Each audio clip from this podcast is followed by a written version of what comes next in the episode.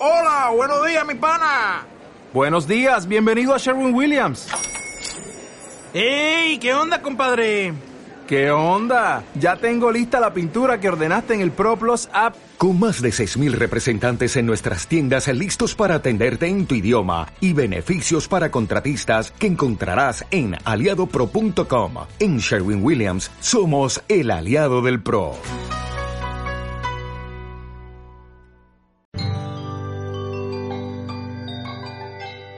Lo que me, gusta de la virtualidad es que si vas a organizar una conferencia en el planetario y te van 50 personas, mm, te, lloras, pero ahora, si solamente llegan 50 personas, pues sabes que este video va a existir por más tiempo del que van a existir los desechos radioactivos de las centrales nucleares. Entonces vos decís, estamos bien, estamos, se salvó la cosa porque esto lo va a ver seguramente muchas personas en el futuro. Pero Vos lo criticas, pero en Instagram también va a pasar lo mismo. ah, no, no, no, sí, sí, sí, en Instagram también queda grabado, pero bueno, después hacemos un debate de Instagram, ponemos aquí unos cinco panelistas. ah, bueno, vos lo decís es porque presencialmente cuando no se graba ah, ya van unas 50 personas y ya. La virtualidad, estoy totalmente de acuerdo con vos, la virtualidad es un éxito en ese sentido porque así nos vean cinco personas, cinco pelagatos queriendo ver dos ñoños hablando de energía nuclear, eh, nos van a seguir, nos van a poder seguir viendo por los... ¿Sí será que más de lo que duran los desechos radioactivos de las plantas nucleares? Me queda la duda. Muy buena pregunta. Esa, es una muy buena pregunta. Si le, si, le, si le, calculamos más o menos la duración de unos 10.000 años a los, a los residuos de más alta actividad, yo creería que eh, sí. Porque no veo en el contrato de YouTube o en el contrato de Instagram nada que hable de la, del tiempo de duración. Y los humanos somos tan, hombre, obsesionados con la información que, bueno, creo que vamos a conservar la información mientras existamos. YouTube va a conservar estos videos mientras existamos. No veo cercana la fecha en la que empiece a decir vamos a empezar a borrar videos. Pero bueno, es un tema de discusión. Es un tema de discusión y yo creo que vale mucho la pena que lo hablemos y que lo hablemos en esta discusión de hoy, aunque de pronto no lo habíamos pensado y es... O sea, uno siempre cuando está hablando de energía nuclear, uno habla de energía en general, ¿cierto? Lo que, lo que estamos pensando es metamos de una vez la cucharada para más adelante en la discusión y después nos volvemos a devolver y hacemos de esto un, un va y viene. Cuando uno habla de energía, uno está hablando de convertir cierto recurso en energía que nos sirva para nuestro día a día. Electricidad, eh, más que todo electricidad para todo lo que hacemos día a día con electricidad. Es decir, de hecho, en esta, hoy, hoy en la tarde me estaba viendo yo un documental que yo sé que a usted gusta mucho, que se llama Pandora's Promise, la promesa de Pandora, en donde decían que hay una correlación increíblemente fuerte entre la calidad de vida de una sociedad, de, de, una ciudad, ¿sí? de un país, y la cantidad de electricidad que consume. Entonces, la, pregunta es cómo hacemos para generar esa electricidad y cómo hacemos para generar esa electricidad sin contaminar el medio ambiente, porque es que si terminamos contaminando el medio ambiente, no importa qué tanta electricidad tenemos, no vamos a tener calidad de vida. Sí, es decir, ahí mencionaste como tres temas. Primero, toda la, digamos, em, lo que mantiene prendido el mundo es energía que viene de otros lugares. Nosotros convertimos energía que está en otra, en, otra parte, lo convertimos en la energía de esta lámpara y de este, de este computador. Entonces, básicamente somos una especie de dealers, de jíbaros de la energía, ¿correcto? Vamos moviendo energía de un lugar a otro. Y es una de las cosas maravillosas de las eh, especies inteligentes, y es la capacidad de manipular la energía. Ese es el primer, el primer punto. El segundo punto es para qué la energía. Eso es muy interesante, ¿para qué la energía? Y Miguel, uno puede rastrear eh, digamos, los usos que le damos la eh, a la energía a un par de aplicaciones, a un par de cosas básicamente. La primera cosa es movimiento. Y es que nuestro cuerpo está muy limitado en el desplazamiento. Nosotros no podemos ir, muy lejos con nuestro cuerpo. Entonces necesitamos mucha energía para desplazarnos y para desplazar cosas. Pero hay una segunda cosa que es súper clave y es la información. La información. La información es la clave del mundo. Y ya hoy en día, pues, de la sociedad. Y hoy en día hay algunos físicos que inclusive pensamos que es la clave del universo. ¿Y qué pasa? La información se degrada. La información se deteriora espontáneamente por efecto de las leyes de la física. Para que la información no se deteriore, necesita el, energía. La energía, el input de energía que estamos dándole continuamente a este computador es básicamente un mecanismo para mantener la información que hay en él, eh, em, digamos, eh, eh, de forma persistente. Si no le metemos energía a algo que contiene información, la información se degrada. Entonces de ahí viene la calidad de vida de las personas que viven en, en lugares donde se consume mucha energía. Y es porque pueden conservar la información, pueden valerse de esa energía para desplazarse, ¿cierto? Y hacer cosas que su cuerpo no pueden. Y eso, y eso obviamente te, te da tiempo para hacer otras cosas y para ser feliz. Vale, la pregunta es, ¿es esa energía inagotable? Eh, pues yo creo que para la escala humana sí. Para la escala humana eh, existen existe una cantidad inagotable de energía eh, en la Tierra y, llegando del, del, cielo. El problema es ya específicamente si es inagotables, si son inagotables los medios que tenemos para extraer la energía. Ahí es donde no, donde no, no, no son inagotables o no es posible extraer toda esa energía sin destruir. Aquí hay otra, otra, otra, otro mensaje que nos da la física y es que usted puede extraer energía, puede hacer una un, intercambio de energía, pero es como un banco, a usted le cobran un poquito, hay un poquito, usted cada vez que saca plata del banco, un poquito, cada vez que recibe plata de allí, un poquito. Ese impuesto que, que, que, usted paga es una energía inútil, es una energía que ya no le va a servir eh, a usted. Y eso es un ese residuo, ese residuo básicamente em, es, ensucia, ensucia el, el, el, el universo. Ese residuo puede estar en la forma de calor. Yo no sé si ustedes sabían, por ejemplo, que para este video esté grabado en los servidores de YouTube, se tiene que producir mucho calor y ese calor va al espacio. Incluso los extraterrestres podrían ver que estamos aquí viendo videos de gaticos en YouTube por el calor que producimos. Ese calor es, es la cuotica que hay que pagar por la energía que le entra a los servidores para poder mantener los videos sin que se borren. Por ahí escuché o leí que solamente tener un celular consume tanta energía, no solo por, por el hecho de tenerlo encendido, por el hecho de cargarlo o algo así, sino por el hecho de estar conectado y de tener tanta información en los servidores en donde tiene esa información, puede llegar a gastar tanta energía como lo gasta, por ejemplo, una nevera. Tal cual. Es que, claro, lo que nosotros no medimos es cuánta energía se consume en cosas que no están a nuestro alrededor. Por ejemplo, lo que acabas de decir empiecen en su correo electrónico. ¿Cuántos correos tienes tú, Miguel, en tu son? ¿Cierto? Ni siquiera los cuentas, no te interesa. Correcto. Para Pero desde hace poquito empecé a borrarlos todos. Eh, en principio, si los borran todos, dejan de gastar una energía que, que digamos, está haciendo en, en principio daño repito, por ese impuesto que le está cobrando eh, el universo. Entonces, efectivamente, no se trata del calor, no se trata de la electricidad, se trata de lo que hay detrás de todo esto. Así funciona también la economía. Hay muchas cosas que tú haces que parecen costar nada y realmente debajo tienen un costo eh, inmenso. Listo, entonces en este momento tenemos un montón de formas de generar esa energía con la cual, digamos, mantenemos esta calidad de, de transportarla, de pasarla. Recuerda que es pasarla de un lugar a otro no generarla, no generarla, sino de transportarla. Transportarla. Y entonces se habla de un montón de energías limpias, energías renovables, energías contaminantes. De hecho, eh,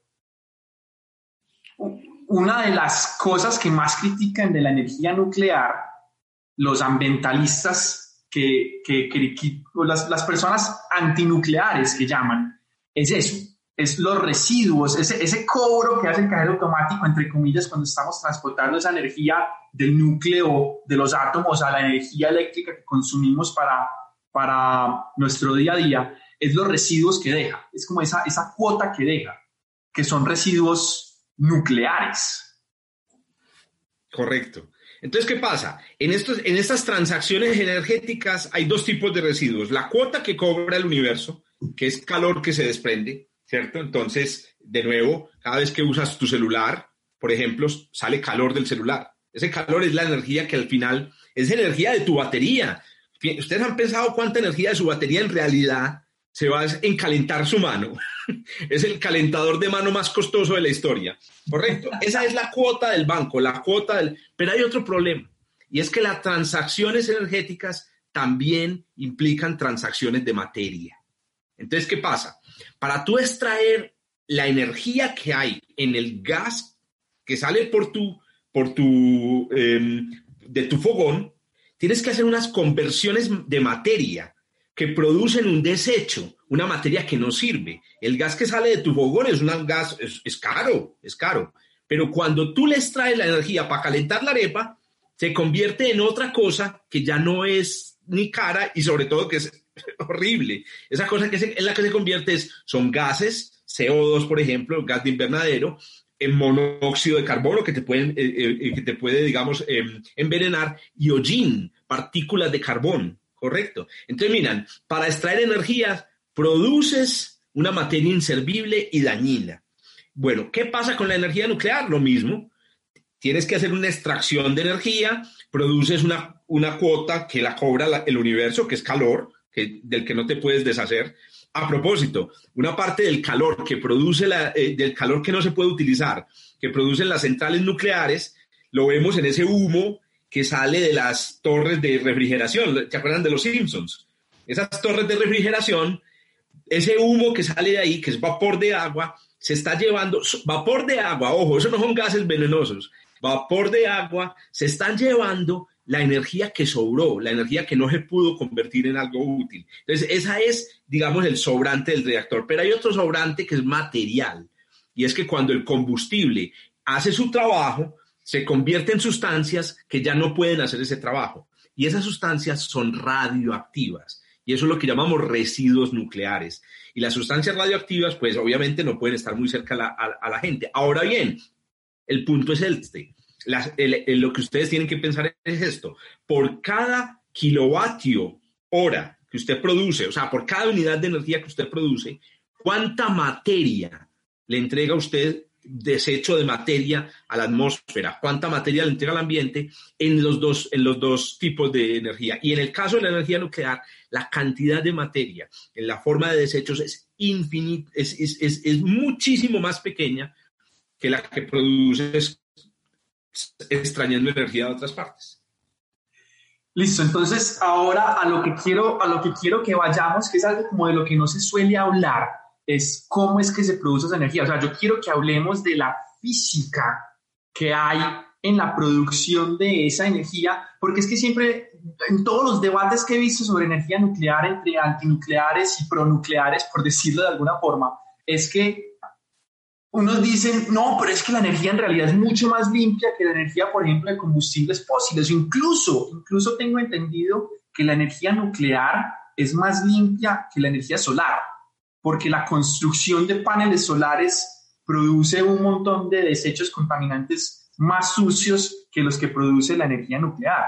Entonces, eh, como que solamente veo que dan a resaltar los hechos que hay alrededor de la energía nuclear que vos ya estás diciendo que sos un defensor, pero no, no dicen como por qué. a mí sí me gustaría que de pronto a las personas que nos están viendo, yo tengo, creería que hay varias de esas que tienen ganas de saber qué es lo que está pasando en esos reactores, cuáles son esos residuos que están quedando, qué significa eso de que los residuos son radiactivos y por qué pueden ser peligrosos o por qué son sucios o cuál es el problema con eso. Yo sé que a vos te gusta mucho porque sé que lo has estudiado mucho últimamente con esa serie de Chernobyl y, y con, con todo lo del operador nuclear que se está volviendo súper famoso pues en, en, en, Twitter y en redes sociales y que sacó su libro y todo. Has aprendido, has aprendido el cuento de cómo es que funcionan los reactores nucleares, las plantas nucleares. Yo sí quiero que, que hagamos una especie de, de paréntesis de la física que hay detrás de esto para, para, para, para entender cómo es que se está produciendo esa energía. ¿Te parece?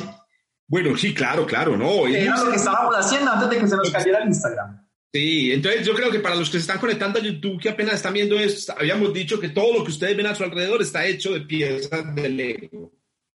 Esas piezas de Lego son principalmente núcleos atómicos. Los núcleos atómicos están rodeados de una atmósfera de electrones. Olvídense de esos electrones por ahora. A propósito, esa atmósfera es donde ocurren los fenómenos que dan lugar a la energía que calienta la arepa. Cuando se quema el gas, lo que ocurren son cambios, cambios en la atmósfera de los átomos y esos cambios producen, o sea, son energía que se convierte en una arepa calientica y con mantequilla derretidita. ¿Correcto? No en los núcleos. No es los núcleos, exacto. ¿Qué pasa? Los núcleos atómicos están hechos de protones y neutrones. Los protones son eléctricos, son, son, dos partículas hermanas, con la única diferencia de que el protón es eléctrico y el neutrón no es eléctrico, pero son casi idénticas, son casi idénticas. Entonces, ¿qué sucede? En el núcleo se, combinan dos fuerzas, una fuerza poderosísima de repulsión. Los protones se repelen, se odian a morir, no pueden estar cerca unos de otros, pero hay una fuerza de atracción aún más poderosa que la anterior.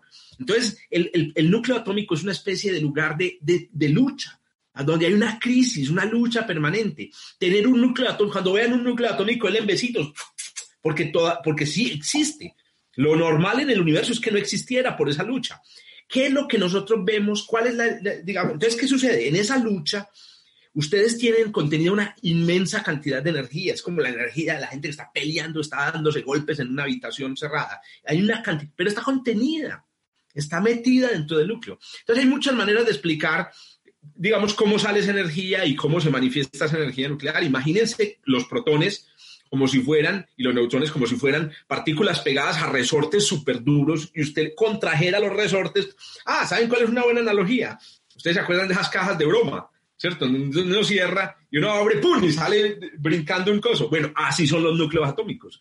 Los núcleos atómicos, los, los, los muñecos de broma son los protones y los neutrones, los resortes mantienen contenido, digamos, están tratando de abrir la caja y la fuerza entre protones y neutrones, llamamos la fuerza fuerte, sostiene ese resorte. En los procesos nucleares, puede ser la radioactividad, puede ser la fisión nuclear o puede ser la fusión nuclear, ¡pum! Se libera ese resorte y ahí es donde la energía pasa del interior del núcleo a otras cosas. Entonces, Miguel, antes de que me preguntes otra cosa, vamos a entender a qué otras cosas puede pasar. Por ejemplo, la energía de ese resorte puede convertirse en núcleos atómicos que se mueven. Correcto. Es decir, un núcleo atómico puede partirse en dos núcleos atómicos que se mueven. Dos núcleos atómicos que se mueven, ¿cómo se siente que dos núcleos atómicos se muevan? Qué calor tan puta, ¿cierto? El calor es núcleos atómicos en movimiento. Entonces, claro, cuando se libera el resorte, esa liberación del resorte es calor. La otra posibilidad es que al liberarse el resorte salten pedacitos de la máquina. Entonces a veces saltan electrones, a veces saltan fotones, partículas de luz, a veces saltan protones individuales, neutrones individuales. Y esas partículas también salen a gran velocidad porque son disparadas con una energía ni, la, ni, la, más el diablo. Ese proceso, entonces, esas partículas también se pueden, eh, pueden llevar algo de la energía. Entonces, ¿qué pasa? En el primer proceso en el que el núcleo se parte en dos, ¡pum! Cuando ese resorte vuela, hablamos de la fisión nuclear, un núcleo que se parte en dos. Y el segundo proceso, en donde el núcleo, ¿cierto? esos resortes se liberan, pero solo salen partículas, ahí hablamos de la desintegración radioactiva o de la radioactividad. En esos, esos dos procesos, los dos procesos básicos. También hay otro, que es cuando dos núcleos se unen. Cuando dos núcleos se unen, también se puede producir, digamos, energía, ya hablamos de fusión nuclear. Esos son los tres procesos básicos, pues aquí muy simplificados, de extracción de la energía dentro del, dentro del muñeco contenido del, del núcleo. ¿Y eso por qué es peligroso? ¿Por qué la gente le tiene miedo a eso? Bueno, el peligro, el, digamos, mayor está, está en, en las partículas que salen de estos procesos, los pedazos, como cuando se rompe el, cajón, salen pedacitos, repito, pueden ser electrones, pueden ser protones, pueden ser neutrones, pueden ser fotones, los fotones o luz, y esas partículas salen tan rápido que pueden viajar y pasar a través de tu cuerpo. Y al pasar a través de tu cuerpo, destruyen las moléculas de las que están hechas tus células y pueden hacer, entre otras cosas, primero, producir muerte celular Y la muerte celular se manifiesta como, por ejemplo, una quemadura. Las quemaduras son la piel muerta.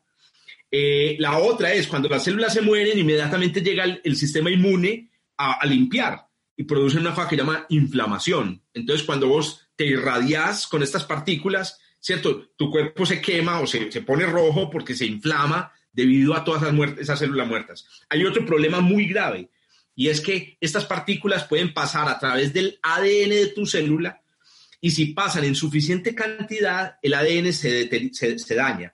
Al dañarse el ADN, las células pueden enloquecerse. Una célula loca, no, no le recomiendo una célula loca, son de lo peorcito que existen.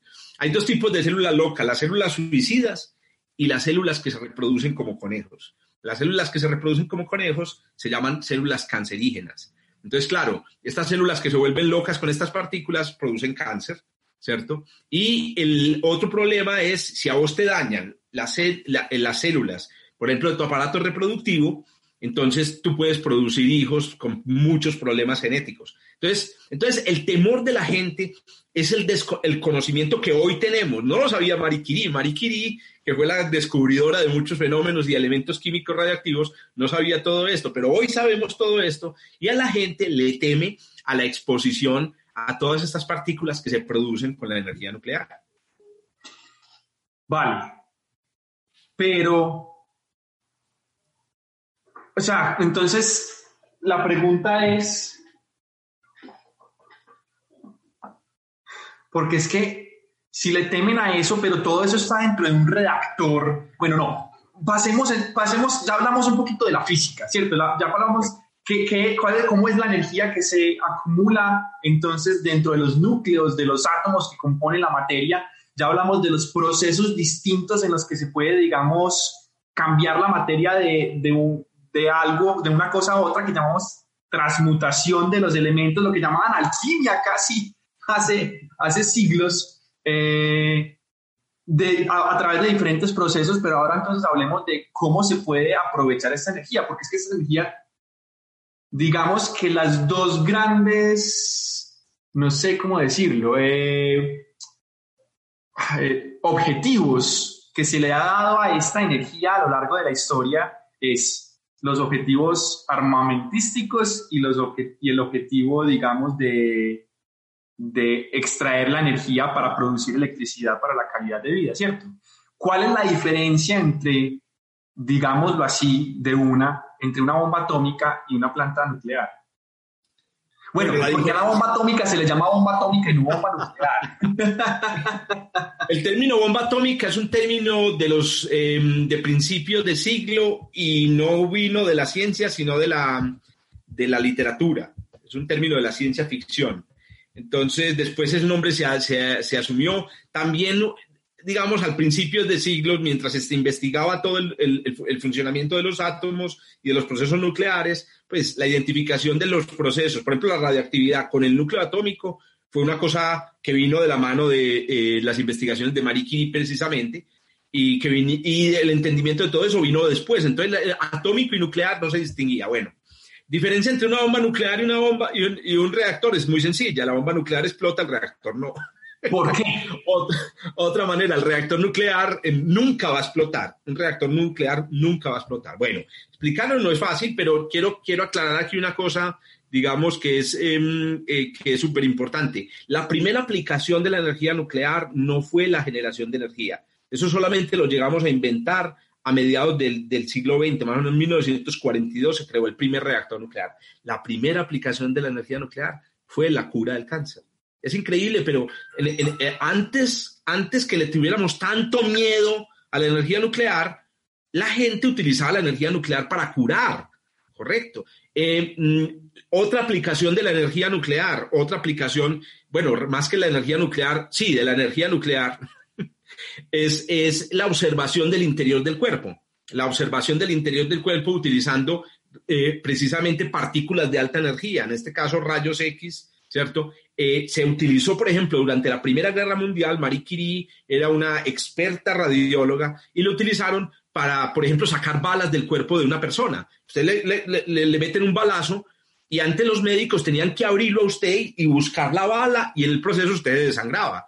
Marie Curie construyó con otros colegas, em, adaptó camiones con aparatos de rayos X, que es radiación de alta energía, radiación a veces procedente de procesos nucleares, y le sacó balas a, soldados. Entonces hay que empezar por eso. La energía nuclear primero tenía una, una función buena. Ah, bueno, ¿por qué la energía nuclear cura el cáncer? De la misma manera que la radiación, esas partículas que salen, ¡pum!, de este resorte, matan células normales, también matan células cancerígenas. Entonces el, el resultado es que usted se puede matar un tumor completo eh, utilizando radioactividad. Bueno, entonces vamos entonces al reactor, al reactor nuclear.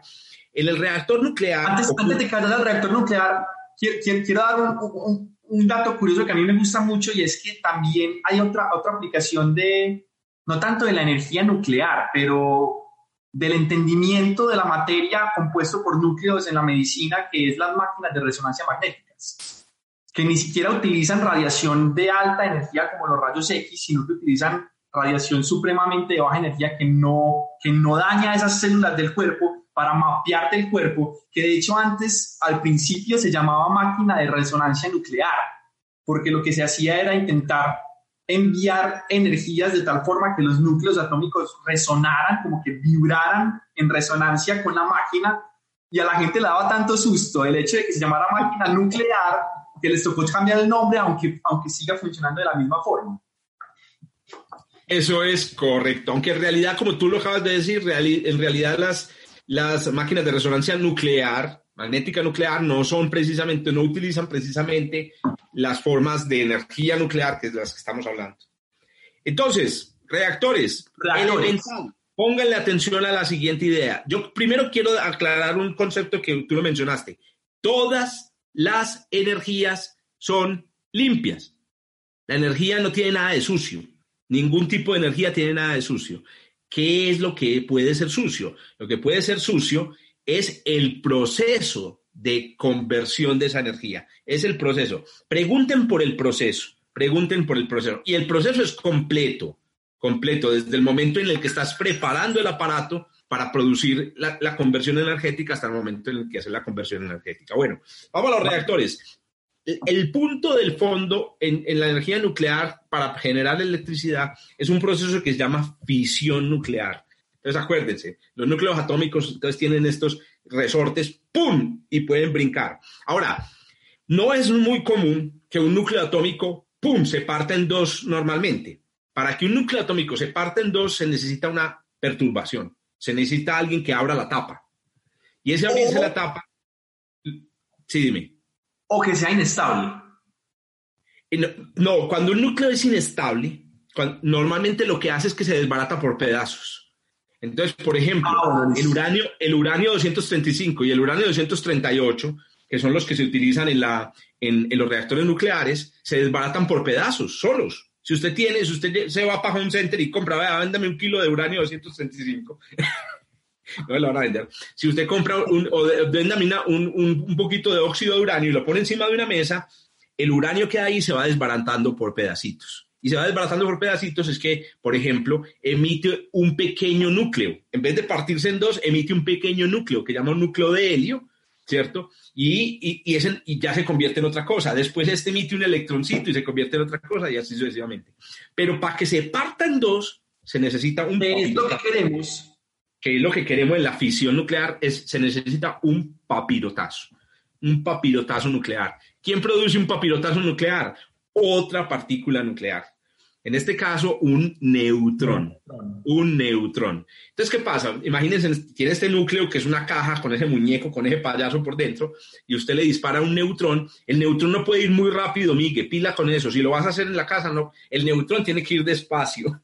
Entonces el neutrón viene despacio, porque si el neutrón va rápido, pues simplemente rebota contra el núcleo, no logra el efecto. Entonces el neutrón va despacio y cuando el neutrón despacio golpea el núcleo, básicamente el núcleo se vuelve inestable y se parte en dos, pero con esta sorpresita. Al partirse en dos, al saltar, bota entre, entre dos y tres neutrones.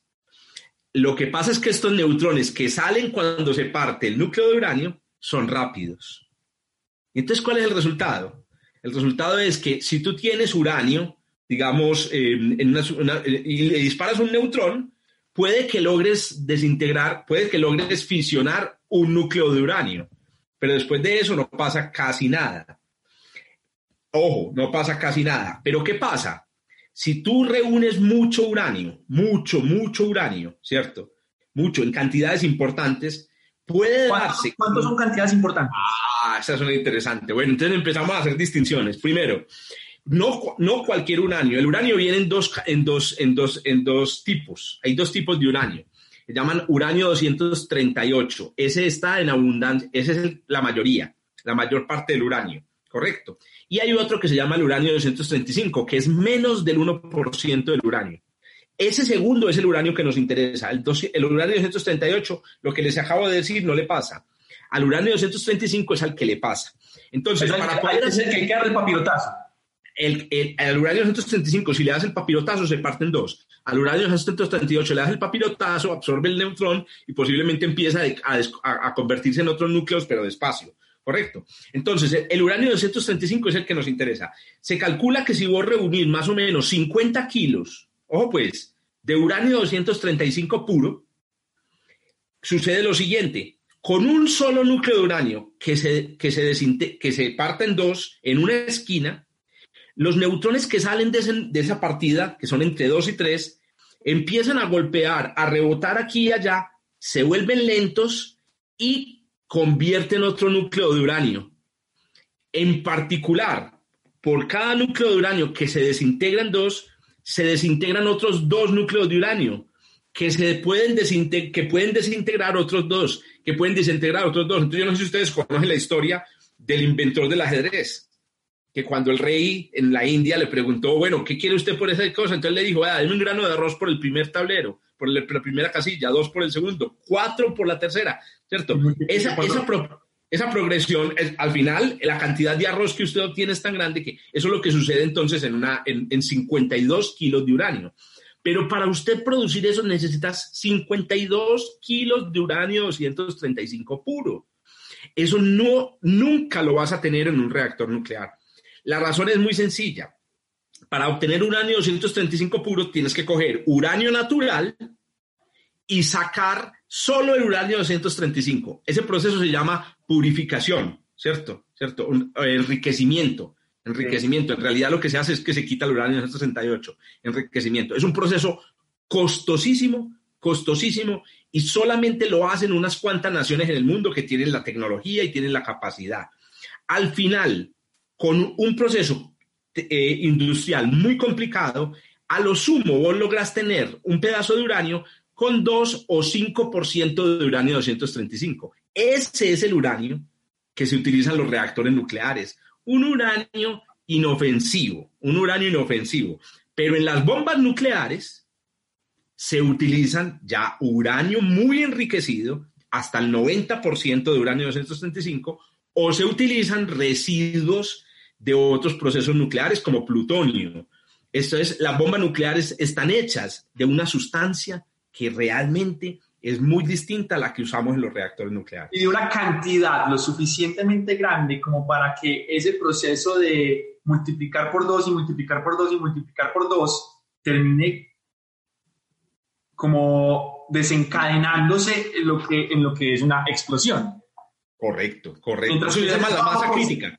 A eso se le llama la masa crítica, pero ojo, eh, eh, eh, eh, mi apreciado Miguel, que hay dos variables, hay dos variables. Primero, no se trata solo de cantidad, sino de calidad.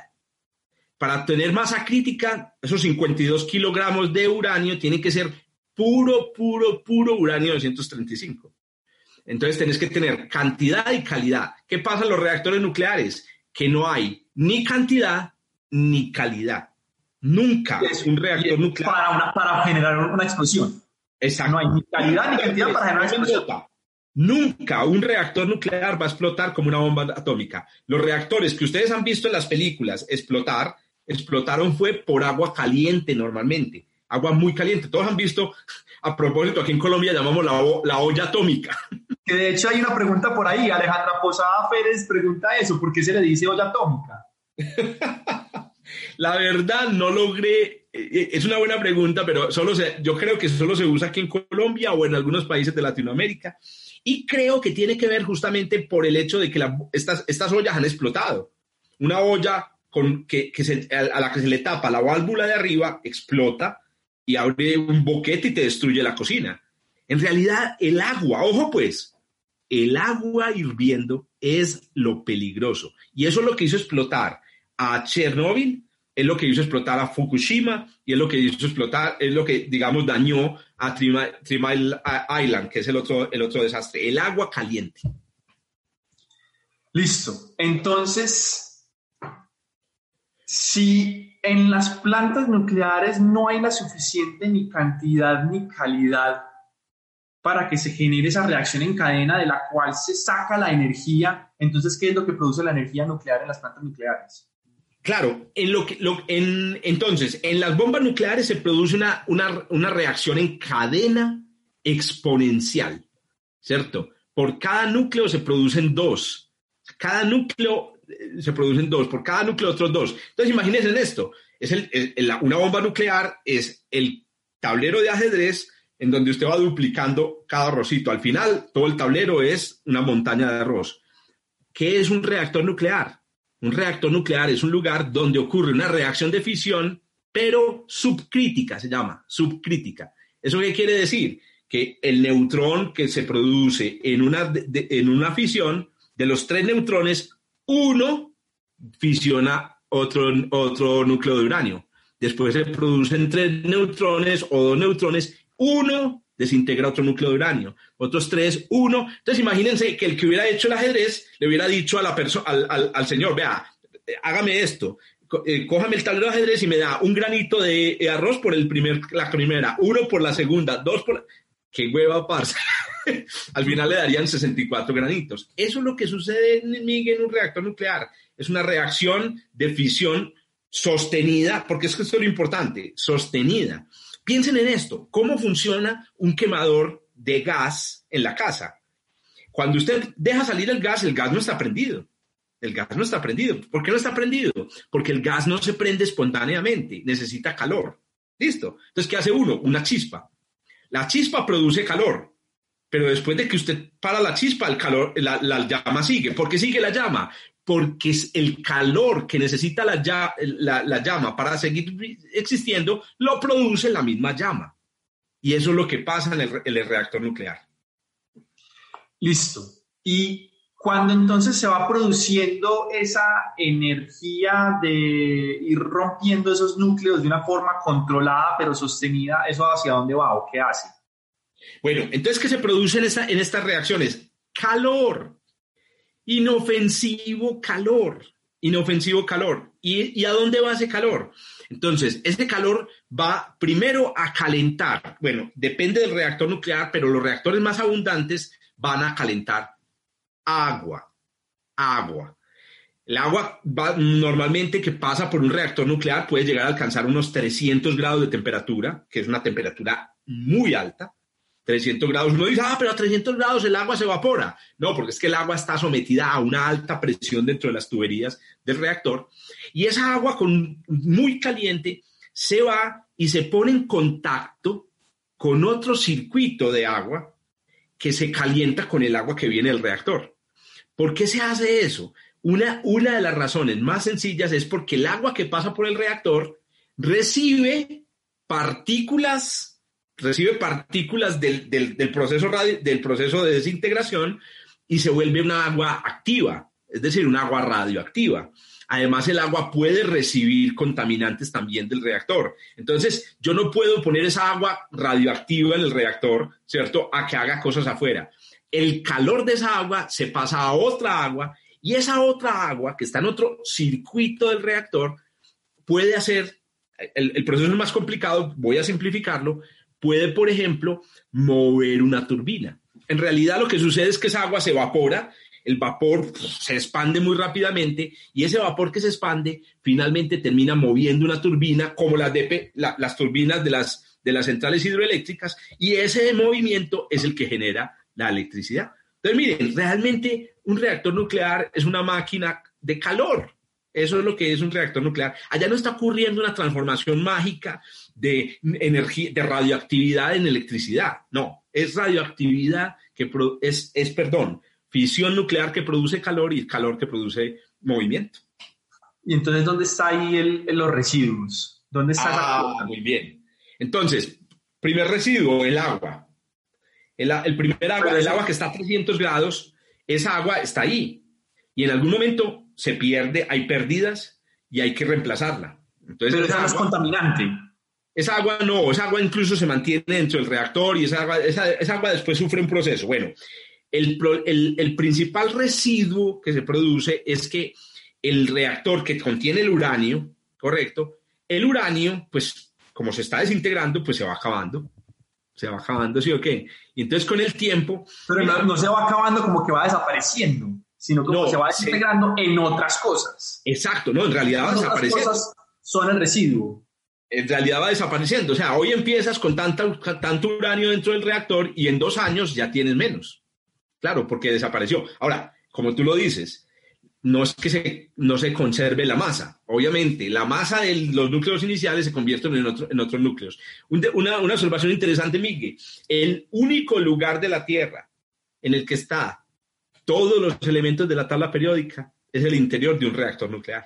Es increíble. Todos, todos, los 92 elementos y hasta más están dentro de un reactor nuclear y se producen por estos decaimientos. Entonces, ¿qué sucede? Bueno, los reactores nucleares vienen con este uranio y este uranio viene en unas, en unas eh, preparado en unas cosas que llaman las, digamos, las celdas de combustible, que son varillas, son, son un conjunto de varillas, digamos, con el uranio levemente enriquecido, más o menos no es muy calidoso, ¿cierto? Y con el tiempo, pues esas celdas se van gastando. Entonces, más o menos cada cierto tiempo, unos dos años, tiene que sacarse las celdas gastadas, ponerlas en, digamos, en un, lugar separado del reactor y montarle celdas nuevas al reactor. Ese es un proceso súper complicado, pero que se hace de manera súper segura. Lo más increíble es que ese residuo que sale, ese primer residuo, no se va para el exterior, no, no se va en un camión como en Dark, esos, digamos, eh, eh, tarros llenos de combustible nuclear que hay que botar, ¿cierto? No, realmente los meten en, la mayoría de los reactores en una piscina. Incluso es una piscina muy famosa, es una piscina que se ve azul. En esa piscina se guarda el combustible usado por un tiempo, mientras los núcleos que se desintegran más rápidamente se terminan de desintegrar, porque es que eso es lo que pasa. Los reactores nucleares producen sustancias radioactivas, que no había antes radioactivas. Pero hay dos tipos de sustancias radioactivas. Las sustancias radioactivas que se desintegran muy rápidamente. O sea, cuando se desintegran muy rápidamente, digo es que se convierten de una sustancia en otra muy rápidamente. Cuando digo muy rápidamente, es por ejemplo, lo hacen en una semana. Usted llega y crea una sustancia radiactiva, por ejemplo, no creo, no creo que sea esta sustancia el yodo. Hay una sustancia que se llama yodo 131, muy famosa. Es más, esa fue una de los grandes peligros de las cosas que se liberó en Chernóbil. El yodo 131 tiene una semivida, que es el nombre que se le da a esto. Creo, creo que si no, si no es de unas semanas, digamos de unos meses, digamos unas semanas. Entonces, ¿qué sucede? Resulta que si usted coge un, un tarro lleno de esta sustancia, en una semana ya habrá la mitad. En otra semana, una cuarta parte. Y así, al final de un mes o dos meses, ya no hay radioactividad.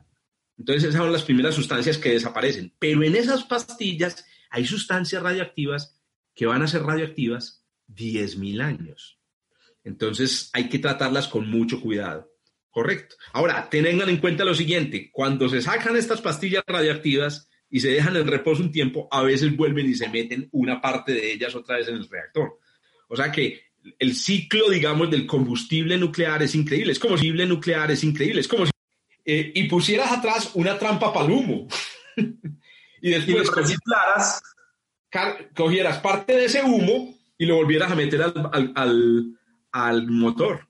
Más o menos así también funciona un reactor nuclear. Oye, estoy sobresimplificando el fenómeno. A eso no, o sea, yo como que a eso tengo entendido que el porcentaje de energía que se le está o, cómo decirlo, como la eficiencia en este momento de los reactores nucleares es como un 5%. Correcto. O sea, solo se le logra extraer el 5% de la energía posible extraíble del combustible. pero que después cuando reutilicemos esos residuos que están quedando en este momento en los reactores que construyamos, que si no se llaman de cuarta generación, se va a poder lograr extraer hasta un 97%. Eso es correcto, eso es correcto. Ese es el dato exactamente, Miguel, y es una de las cosas, una de las promesas más increíbles de la, de la, de la energía nuclear. posiblemente la producción de, de, mm, electricidad eh, con, usando este proceso de fisión nuclear sea, llegue a ser uno de esos procesos de, eh, de, ¿cómo es que llaman? De reciclaje casi perfecto. Reciclaje casi perfecto. Comparable con el que acabo de decir comparable con tener una máquina que el exhausto vuelve y se conecte con la máquina y se alimente ella misma, ¿correcto? Porque eso es lo que va a pasar. El residuo material del futuro podría convertirse en energía. Es más, ya se está utilizando, Miguel, perdón que redondeo con esto. Ya hoy en día existen reactores nucleares que viven más o viven de la basura de otros reactores nucleares, en Francia especialmente. Hay, una, hay, una, hay unas tecnologías que utilizan basura de otros. Entonces, maravilloso, ¿no? Oíste, entonces, ¿por qué la gente le tiene tanto miedo? Hay tantos grupos antinucleares, antiambientalistas. Tengo entendido inclusive que, que instituciones como Greenpeace, que velan por el cuidado del medio ambiente para que podamos seguir en la tierra, en nuestro hogar, por mucho más tiempo y todo. ¿Por qué? Pues, ¿cuál, cuál es el problema entonces que hay ahí? Bueno, eh, hay, varias, hay varias, digamos, eh, preocupaciones no, no, hay que no hay que minimizarlas, pero hay que analizarlas realmente. La primera es los escapes, el material radioactivo que logra escapar. Que, muchos piensan que de una central nuclear salen sustancias radiactivas que contaminan el ambiente. Sí, es cierto que de una central nuclear salen sustancias radiactivas, pero ya está medido, ya está medido. Y la medida es vivir a menos de 30 kilómetros de una central nuclear equivale en exposición a la radioactividad como a comerse tres bananos. Porque es que resulta que dentro de todas las sustancias que... En un año. Exacto. Vivir un año, exacto, al, lado de una central nuclear. Entonces, chuleado. Realmente de las centrales nucleares, Miguel, no sale nada, nada, hijo de puta. ¿Y saben por qué no sabe nada? No sale nada por los niveles de seguridad tan hijo diablos que hay, que son exagerados. Ah, para mí son exagerados. Pues digo exagerados porque no trabajo en, el, en, el, en, la, industria nuclear. Exagerados quiero decir que son doble capa de capa de capa de capa. ¿Se acuerdan del agua que está en contacto con el núcleo? Con el, con el núcleo? Recuerden que esa agua nunca sale. La agua, el agua que sale ya es agua que no tiene nada que ver. Primera preocupación. Entonces, chuleado. Realmente los reactores nucleares vivir al lado, yo vivo al lado de unas, em, de unas, em, ¿cómo se llaman? Que hacen tejas, ladrilleras. La gente vive al lado de ladrilleras y no le preocupa todo lo que sale por, por, los, por, las, por, las, por los tubos de las ladrilleras. Ahí sí está saliendo basura, ahí sí está saliendo cosa que mata gente. Bueno, la segunda preocupación son los desastres. El problema con la energía nuclear es que algunos piensan que es como volar, es como montarse en avión. Es muy seguro, pero cuando ocurre un desastre nadie es salva. bueno, les cuento lo siguiente. En, llevamos acumulado desde 1942 hasta hoy, acumulado con todos los reactores del planeta, 17 mil años de experiencia de energía nuclear. Y solo han ocurrido tres accidentes, tres cagados accidentes. El primero ni lo recuerdan, ni se acuerdan de él. ¿Por qué? Porque no pasó casi nada. Se llama Three Mile Island. Ocurrió en Estados Unidos. No murió eh, nadie, tengo entendido. No murió nadie, tengo entendido. Nadie, absolutamente nadie. Los niveles de contaminación fueron mínimos y la razón era que era un reactor nuclear protegido. Empiezo con ese porque fue el menos grave. El segundo menos grave fue el de Fukushima, que fue un, evento súper desafortunado y que eh, se ha exagerado increíblemente, pero eh, es muy, es muy chévere porque mm, ya se hacen cuentas inclusive de que se, murió, se murieron más personas por el susto que por la, por la liberación de núcleos radioactivos en el ambiente, ¿sí? Como la mayoría de, los, las personas que vivían allá eran personas retiradas, etcétera, hay una, hay una estadística como de mil muertes de viejitos por el dolor de abandonar su casa, no por la contaminación. No hay ningún muerto que, haya, que muerto. Inclusive los operarios que fueron a, trabajar dentro de Fukushima, que se expusieron a las más altas dosis de, radiación, no se murieron. También han, se han hablado mucho de toda la, cantidad de material radioactivo que quedó en el océano. Y nadie dice, y nadie cuenta, que en realidad la mayor fracción de las sustancias radioactivas que hay en el océano vienen de las bombas nucleares que se hicieron explotar en los años 50. Nadie cuenta eso. Todo el mundo piensa en Fukushima como un super desastre, pero nadie se acuerda, porque no nos tocó, que en los 40 y en los 50 hacían explotar bombas nucleares a cielo abierto en una isla. ¡Qué bestias! Bueno, y aún así no, no tenemos tres ojos. No solamente, no solamente nucleares, sino también bombas de hidrógeno, que ya son bombas, pues bueno, sí nucleares, pero bombas que son de fusión nuclear. Mucho más potentes, correcto. Entonces, miren, la contaminación o los núcleos radioactivos o la, lo, las sustancias radiactivas en el océano descargada por, por, por Fukushima no se compara con esa contaminación. Y el tercer desastre, todos lo conocemos, Chernóbil. ¿Qué pasó con Chernóbil? Pues hombre, el problema con Chernóbil es que era un reactor nuclear, ¿cómo decirlo?, mal construido. Tenía errores de diseño tan horribles. Además, y que además tengo entendido que era un reactor nuclear que, cuyo objetivo era la generación de plutonio para armamento, para bombas. Ese, ese es otro mito, Miguel. En realidad, no, la generación, no, la, la, generación de material para bombas se hace más fácil en, en procesos eh, también nucleares eh, que no tienen que ver con la generación de energía. No, estos eran reactores nucleares operativos que le daban energía a algunas ciudades de Ucrania. ¿Y saben cuál fue el principal problema? Casi que el único. El edificio dentro del que estaba el reactor era una porquería. Es como poner un reactor nuclear en, en, el, en el, ¿cómo es que se llama? En, un, estad, en, una, en un estadio bajo techo. Eso no tiene ninguna presentación. Entonces, obviamente, hoy en día nadie construye un reactor nuclear eh, así. Entonces, miren, son los desastres nucleares los que le dan tan mala fama, pero acuérdense, 17 mil años acumulados de experiencia y tres accidentes. Ah, bueno, y el tercero, temor son los residuos, que van a durar 10.000 años. Todos los residuos. Entonces, ah, la gente se rasga las vestiduras, vamos a tener, no, y esa, esa basura, eso, ¿cómo lo vamos a manejar? Bueno, primero, los residuos nucleares se manejan de la manera más estricta que, que existe. Hay, hay, tres tipos de residuos, pero los más peligrosos, que son los que más duran tiempo, se entierran bajo tierra en unas cavernas especialmente preparadas para, para ello. Y Un detalle hay que, si hay suficiente espacio, pues imagínate cuánto espacio hay dentro de la corteza terrestre. La cantidad, tuviste los, los invitados para que vean de Pandora's Promise, ¿cierto? Pandora's Promise, eh, y es un documental donde muestran que todo el combustible, todos los residuos que ha producido Francia, que a propósito Francia es la que más avanzada está en esto, todos los residuos que ha producido Francia en su historia de energía nuclear caben en una caverna, ¿cierto?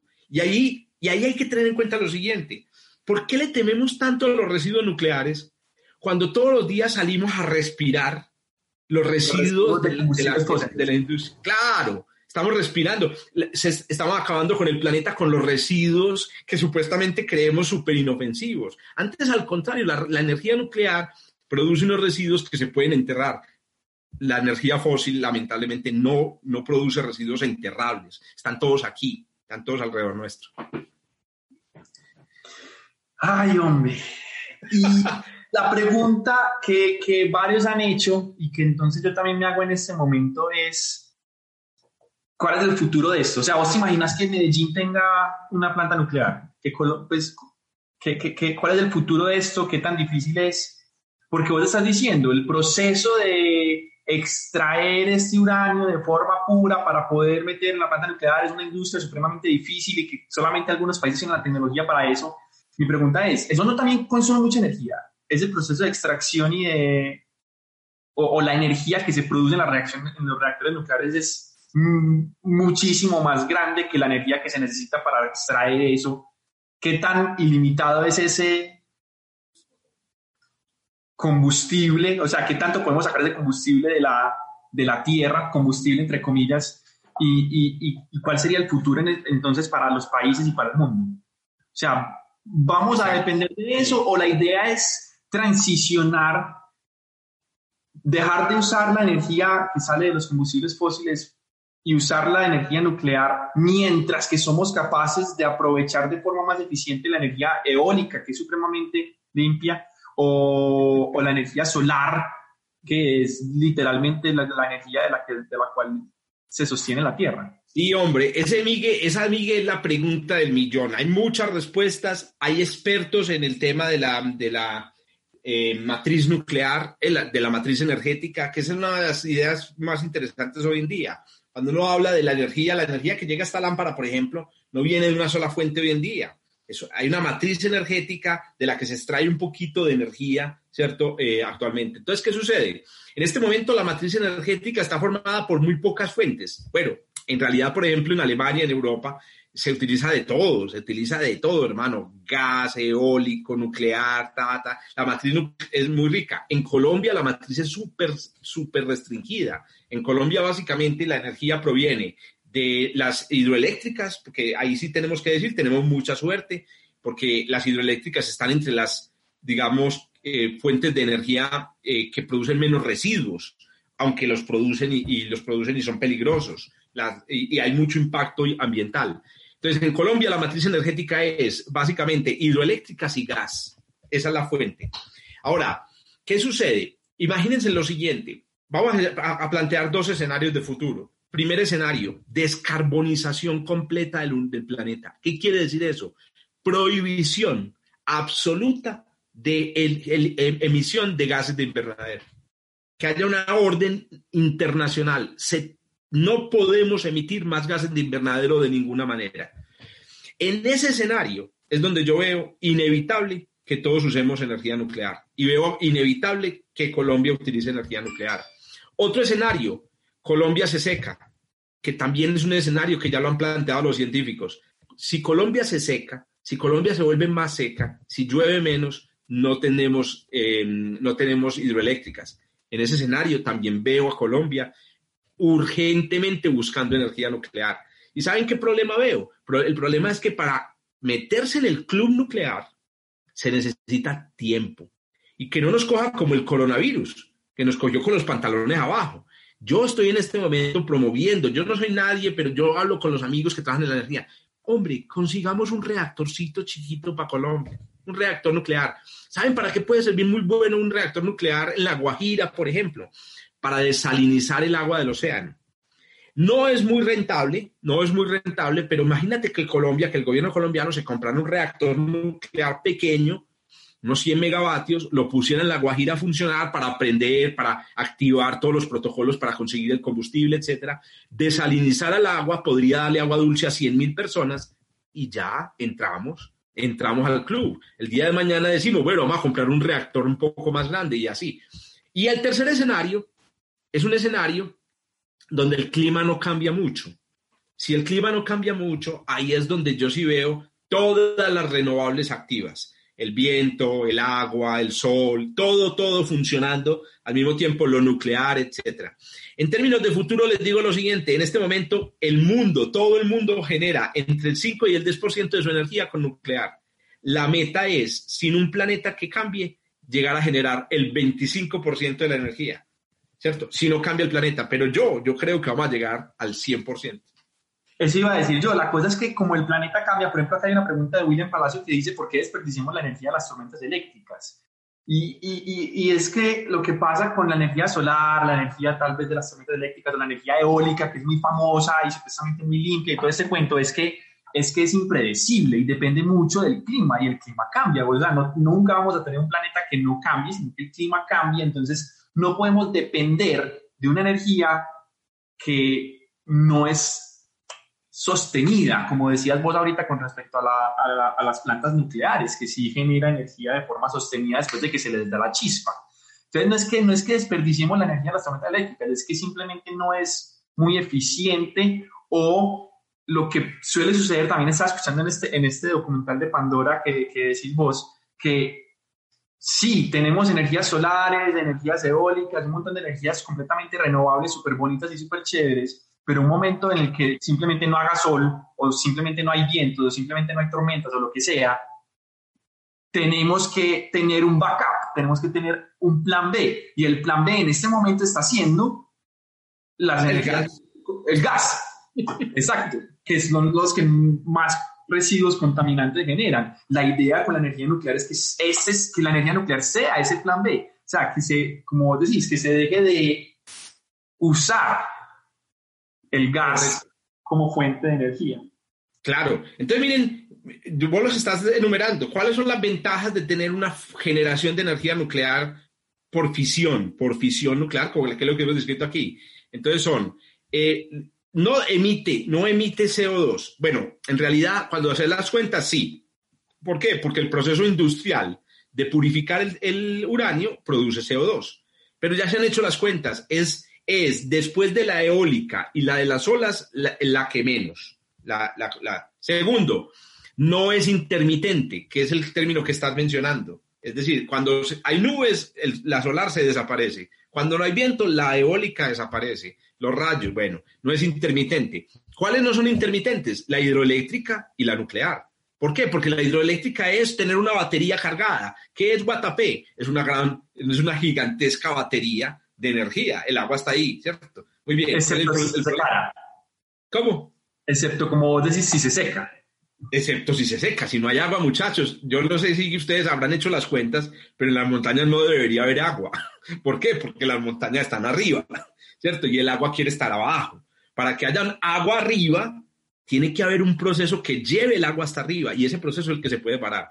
La energía nuclear, imagínense que hay barcos, que es otra de las aplicaciones de la energía nuclear, nadie piensa en eso.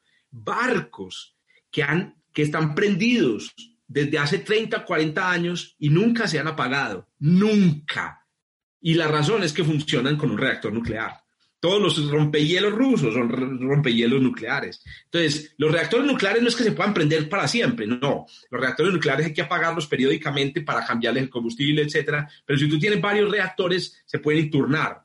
Y eso hace que haya una, una, un flujo continuo de, em, de energía. Y el tercer factor ¿cierto? Recuerden, es limpio porque emite CO2, eh, digamos, eh, no es intermitente. El tercer factor tiene que ver con los residuos. El volumen de residuos es muchísimo menor y ya lo vimos y puede ser contenido y puede ser guardado y hasta reciclado, y hasta que no ocurre ni siquiera con las, con las hidroeléctricas. En las hidroeléctricas, ¿saben qué tipo de residuos hay? Metano. Cuando el agua se acumula en estas cosas, se pudre el fondo y ese, pudri, ese pudrimiento produce, en el fondo no hay oxígeno, se baja el nivel de oxígeno, eso produce un tipo de bacterias que producen metano y el metano es, adivinen, ¿cierto? Entonces, peor, que el dióxido de carbono.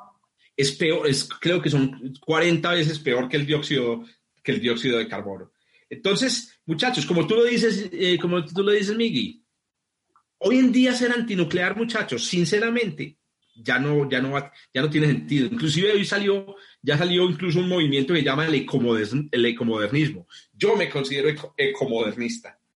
Tiene un montón de cosas, hay un manifiesto ecomodernista por ahí y entre las, los principios del ecomodernismo está en, muchachos, la energía nuclear salvará al mundo. Aprovecho para recomendarles este libro de Alfredo García, el operador nuclear, y síganlo en Twitter que es un libro maravilloso. Llegó en el momento justo, búsquenle el librito, está por ahí en librerías. Y, y eh, básicamente yo conocí el manifiesto como modernista en este librito, maravilloso. Oíste, Jorge, una última pregunta que se me ocurre. Fusión nuclear.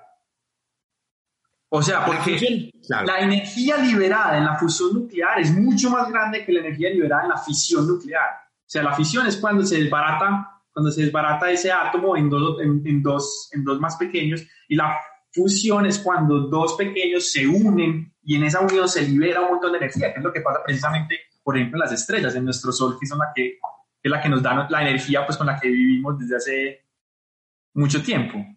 ¿Por qué no hay reactores de fusión? Bueno, la fusión nuclear tiene un problema.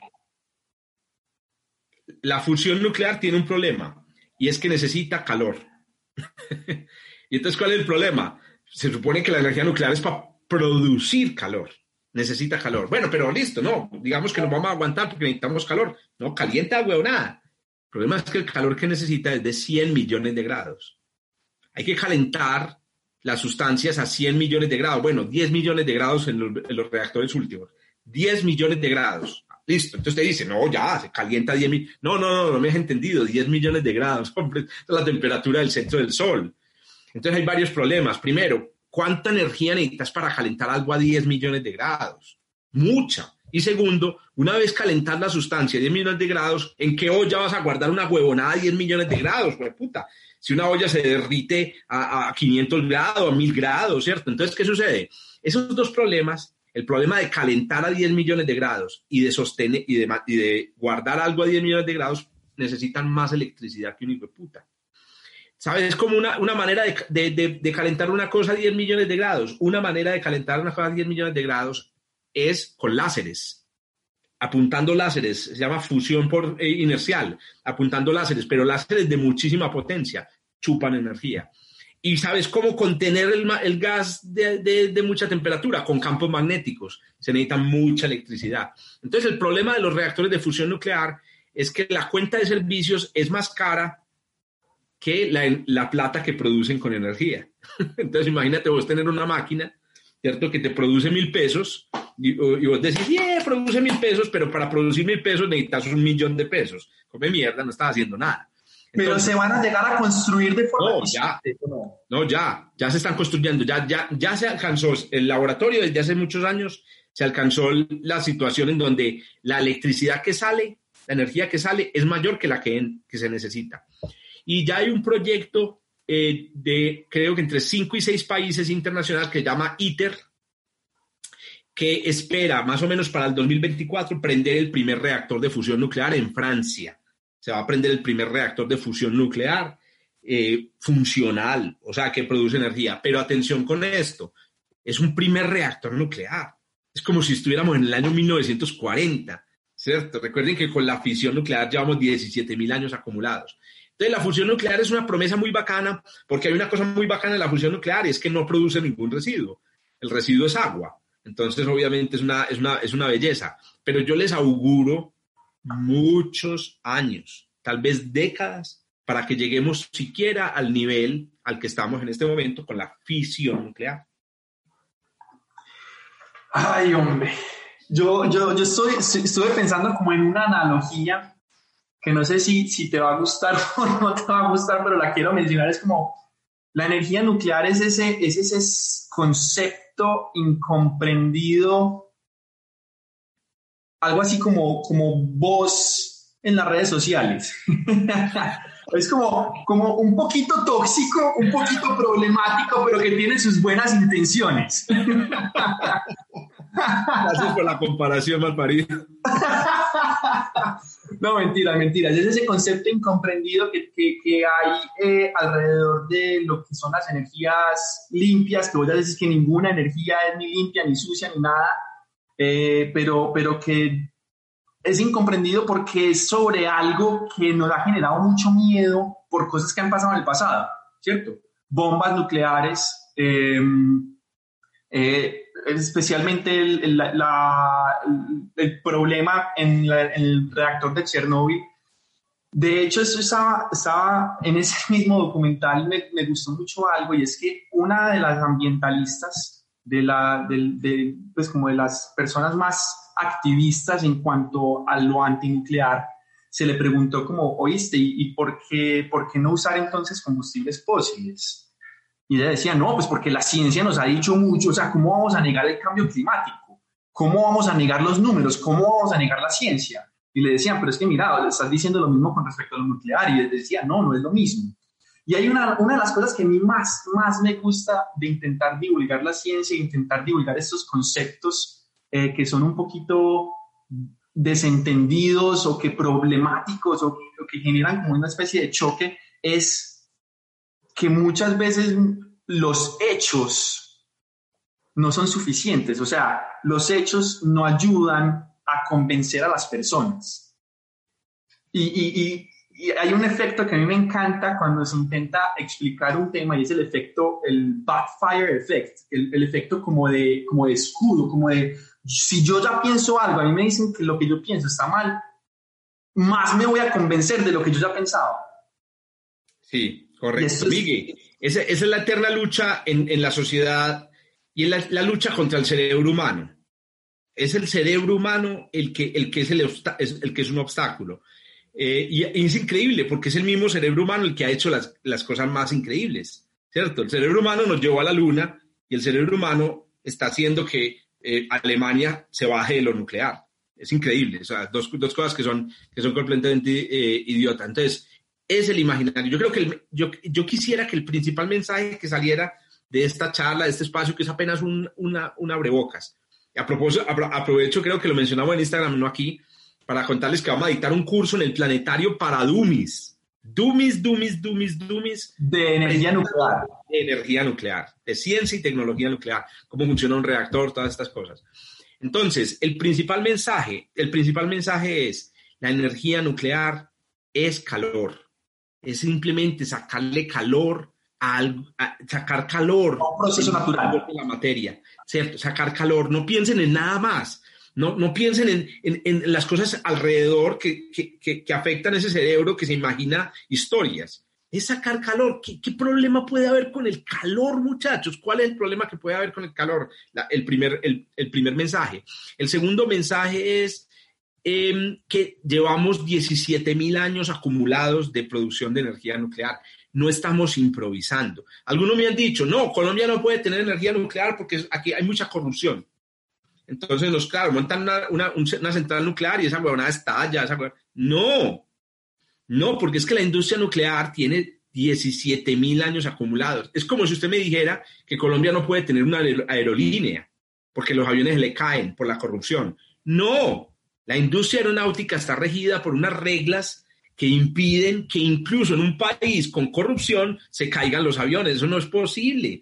Todos los aviones de Avianca tienen un mantenimiento súper estricto. ¿Por qué? ¿Por qué? Porque si no, no los dejan entrar a Estados Unidos.